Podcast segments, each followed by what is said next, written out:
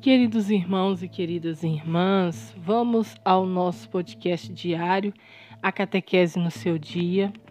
E hoje, dia 3 do 4, hoje, sábado santo, vamos refletir um pouco sobre o que vivenciar e o que vivenciamos nesse sábado santo.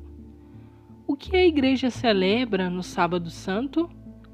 O sábado, terceiro dia do trido pascal, é um dia de silêncio, sem celebração eucarística e em que muitos mantêm ou até mesmo intensificam o jejum iniciado na sexta-feira. Neste dia, repousa-se com Jesus quem está no sepulcro, depois de ter vivido com ele a sua agonia, crucificação e morte. O que a igreja celebra no sábado à noite?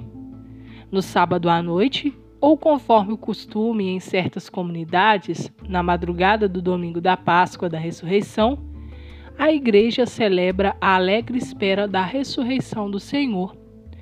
Ela fica em vigília, isso é, atenta para a ressurreição, e a aguarda com tanta expectativa que já a celebra, alegrando-se imensamente com a vitória da vida sobre a morte do dia sobre a noite, da luz sobre as trevas.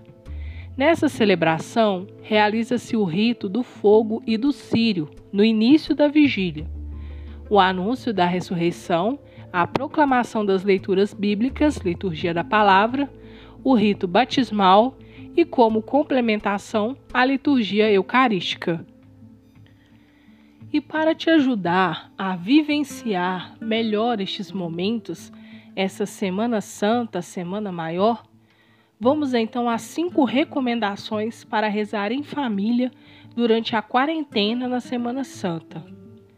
Para continuar vivendo a fé durante o isolamento social devido à pandemia do coronavírus, especialmente durante a Semana Santa, a Conferência Episcopal Dominicana deu aos fiéis cinco recomendações para rezar em família.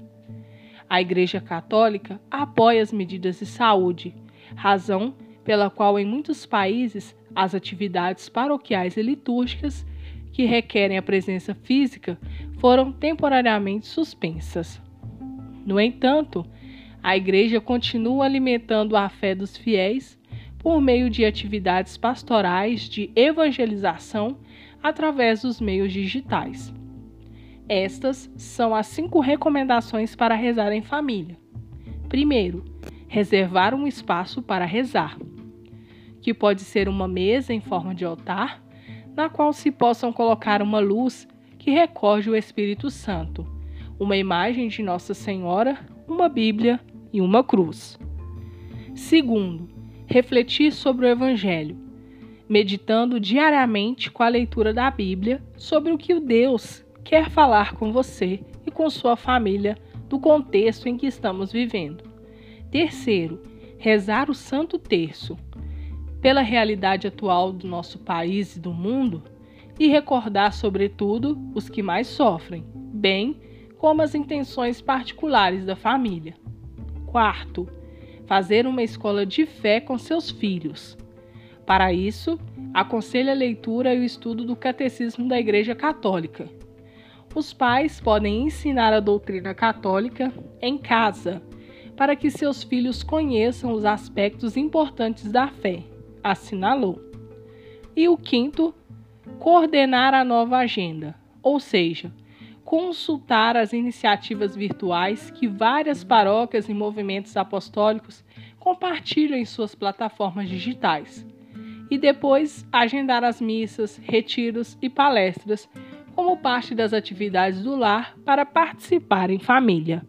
Queridos irmãos e irmãs, estas foram as cinco recomendações para que você possa estar rezando na sua casa com a sua família durante a quarentena nesta Semana Santa. A nossa paróquia, junto da nossa pastoral da comunicação, tem transmitido todos os momentos para vocês.